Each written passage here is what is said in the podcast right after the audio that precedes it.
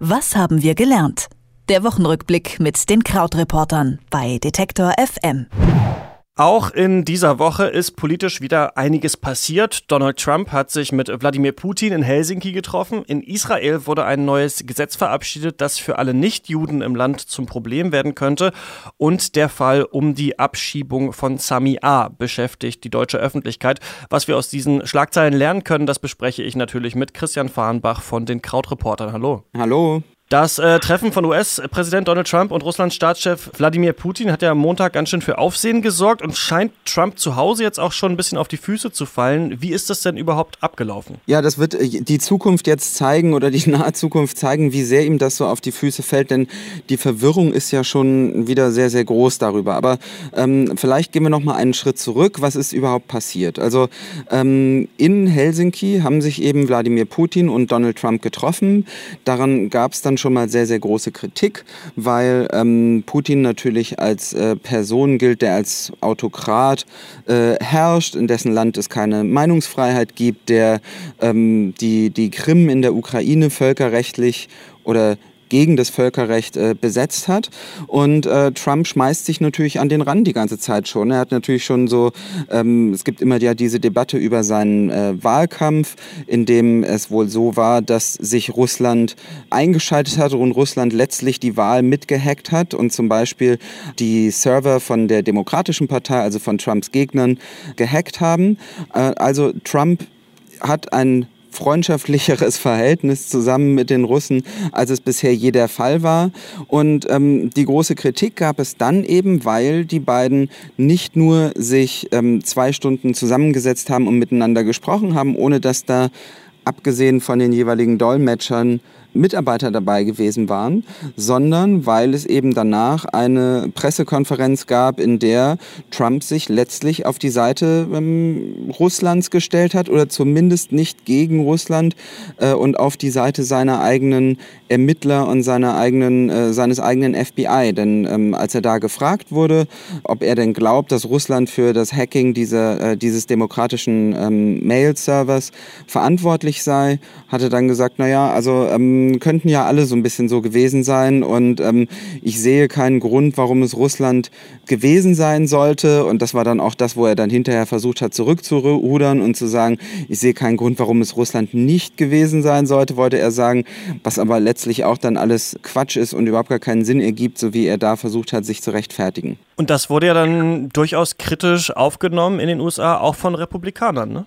Ja, das ist wirklich so. Also die Frage ist natürlich, wie viel kann oder muss noch passieren, damit die Republikaner hier tatsächlich sich gegen ihn wenden oder sich gegen ihn stellen? Also, weil wenn wir schauen, wir hatten halt eben dieses Videotape, in dem er erzählt hat, dass er als Promi ja in der Lage sei, äh, Frauen immer in den Schritt zu fassen und ähm, also halt dieses sehr, sehr unangenehme, wo er angegeben hat, äh, damit angegeben hat, wie sehr er alle Frauen rumkriegt. Da haben die Republikaner hinterher nichts gesagt. Wir hatten die Debatte von Demonstrationen von Neonazis in Charlotte Charlottesville, wo äh, Trump hinterher gesagt hat, naja, es gibt ja ähm, schlechte Menschen auf beiden Seiten, da haben die Republikaner hinterher nichts gesagt. Und jetzt haben die Republikaner halt auch wieder gesagt, ringen dann immer so mit den Händen und sagen, naja, also das ist schon alles sehr bedenklich, aber unter dem Strich, wenn man schaut, verändern sie tatsächlich ihr Abstimmungsverhalten, lösen sie sich von Donald Trump, dann passiert da nicht viel. Und sie haben einfach immer weiter entlang seiner Ziele gestimmt. Man wird jetzt sehen, ob das weiter so ist, denn im Unterschied zu bisher, wo äh, klar war, okay, es geht den Republikanern zum Beispiel um eine neue Krankenversicherung äh, oder es geht ihnen um die ähm, Steuerreform, die jetzt äh, durchgedrückt wurde und die inzwischen gilt. Im Unterschied dazu gibt es im Moment diesen klar erkennbaren programmatischen Punkt bei den Republikanern nicht. Also das könnte sein, dass es deshalb im Moment etwas anders ist, als es bisher der Fall war. Und dann hat ähm, vor allem die deutsche Öffentlichkeit auch der Fall Sami A. beschäftigt. Der soll äh, Leibwächter von Osama bin Laden äh, gewesen sein sein und wurde nach äh, Tunesien abgeschoben. Da geht es aber um eine Abschiebung, die eigentlich gar nicht hätte stattfinden dürfen, oder?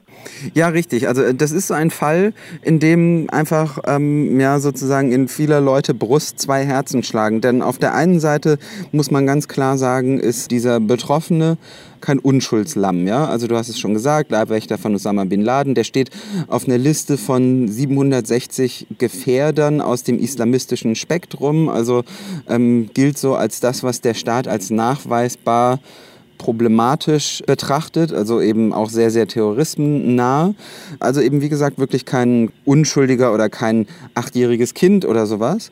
Aber auf der anderen Seite gibt es eben natürlich Prozesse äh, eines Rechtsstaates und Abläufe in einem Rechtsstaat. Und in dem Fall ist es eben so, dass es ein Gerichtsurteil in, aus Gelsenkirchen gab, vom Verwaltungsgericht dort, das untersagt hatte, dass Sami A. nach ähm, Tunesien abgeschoben werden darf. Denn es wird befürchtet, dass ihm dort Folter droht. Und ähm, es gibt nun mal ähm, die Regel zu sagen, es darf niemand abgeschoben werden, wenn ihm sozusagen grob eine, eine Bedrohung seines Lebens droht, dorthin, wo er hin abgeschoben wird. Diese ähm, Entscheidung ist zu spät bemerkt worden, so heißt es im Moment. Und das Bundesamt für Migration und Flüchtlinge, da ist es anscheinend äh, zu spät aufgepoppt, diese Entscheidung des Gerichts. Und ähm, das heißt, der Mann ist jetzt trotzdem abgeschoben worden und ist in Tunesien gelandet. Es ist auch nicht ganz klar, was jetzt die Rolle des Bundesinnenministeriums unter Horst Seehofer da war. Einen Tag vorher ist er auch ähm, sind die informiert worden, dass Sami A eben ausgeflogen werden soll. Also die Gemengelage da ist kompliziert. Und dazu kommt eben auch die Tatsache, dass es noch einen zweiten Fall gibt, in dem äh, jemand ungerechtfertigt abgeschoben wurde. Und zwar ein 20-jähriger Afghane, Nasibullah S., dessen Asylverfahren noch lief also die Abschiebung dort auch sozusagen verfrüht stattgefunden hat. Also es gibt da quasi in beiden Fällen so eine Art gesundes Volksempfinden. Aber die tatsächlichen juristischen Regeln sind natürlich nun mal andere. Ja, und eine neue Facette kommt ja auch noch hinzu. Äh, Tunesien möchte nicht, dass Sami A. wieder zurück nach Deutschland reist, weil sich äh, der Staat natürlich auch erhofft, von ihm neue Erkenntnisse äh, ja, für den eigenen Antiterrorkampf zu bekommen. Richtig, genau. Also wenn wir jetzt schauen, wie kann dieser, dieser Fall von Sami A. weitergehen, ähm, da ist es tatsächlich so, dass überlegt wird, wird er jetzt wieder zurück nach Deutschland geholt, damit er hier geschützt werden kann. Ähm, seine Anwälte sagen auch, naja, die Anschuldigungen seien überhaupt nicht für eine Abschiebung ausreichend gewesen. Und Tunesien möchte ihn aber gar nicht wieder zurückgeben, sozusagen, weil sich eben das Land von ihm Erkenntnisse erhofft im eigenen Kampf gegen ähm, Terror und Terroristen. Also das heißt, zusätzlich zu dieser deutschen Gemengelage kommt da dann auch noch diese internationale diplomatische Frage dazu. Und dann wurde in dieser Woche auch in Israel ein neues äh, Gesetz erlassen, in dem das Land sich als Zitat nationale Heimstätte des jüdischen Volks bezeichnet. Warum ist das so brisant? Genau, also zuerst würde man denken, naja, das ist doch eigentlich schon immer so oder vielleicht gibt es viele Leute, die denken, naja, das ist doch schon auch synonym, dass Israel jetzt äh, das Land der Juden sei. Ähm, aber in, äh, in seiner Grundanlage ist das gar nicht so. Also Israel selbst definiert sich eigentlich als jüdisch und demokratisch. Und da merken wir auch gleich, dass es natürlich ein Problem ist, wenn es ein Staat sein soll, der einerseits diese verfolgte Religion sehr stark schützen möchte, andererseits aber natürlich auch demokratisch für alle anderen offen sein will. Und ähm, wenn man mal auf die Zahlen guckt, dann ist das so, in Israel leben ungefähr 9 Millionen Menschen, davon sind 75 Prozent Juden, aber es gibt eben auch ungefähr 20 Prozent Araber und genau gegen die richten sich jetzt diese neuen Gesetze, die dort verabschiedet worden sind. Und zwar ebenso wie du gesagt hast, das Land wird jetzt eben künftig bezeichnet als nationale Heimstätte des jüdischen Volkes. Arabisch war bis bisher gleichberechtigte zweite Amtssprache. Das wird jetzt auch verändert. Arabisch hat jetzt nur noch einen Sonderstatus. Dann sollen jüdische Gemeinden besonders gefördert werden. Der hebräische Kalender, jüdische Feiertage werden als staatliche Symbole festgelegt. Das heißt also, das sind alles Entscheidungen, die dieser Gleichberechtigung entgegensprechen. Und dementsprechend waren auch die arabischen Abgeordneten im israelischen Parlament wütend, weil natürlich alles aussagt, okay, ähm, wir sehen euch jetzt als Menschen zweiter Klasse. Und das ist eben so politisch, nochmal vielleicht als Hintergrund, dass ja Benjamin Netanyahu eine äh, rechtskonservative Koalition führt und dass eben diese Koalition jetzt ihren politischen Willen bekommen hat.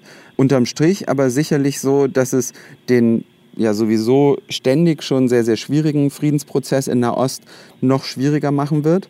Denn das ist jetzt ein deutlicher Schritt weg davon, dass Israel ein Interesse an einer Zwei-Staaten-Lösung hat, die eine irgendwie friedliche Koexistenz mit Palästina ja möglich macht.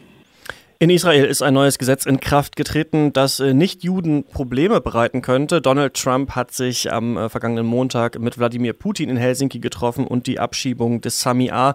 beschäftigt die deutsche Öffentlichkeit. Über äh, diese Themen der letzten Woche habe ich mit Christian Fahrenbach von den Krautreportern gesprochen. Dankeschön. Vielen Dank. Bis dann. Tschüss.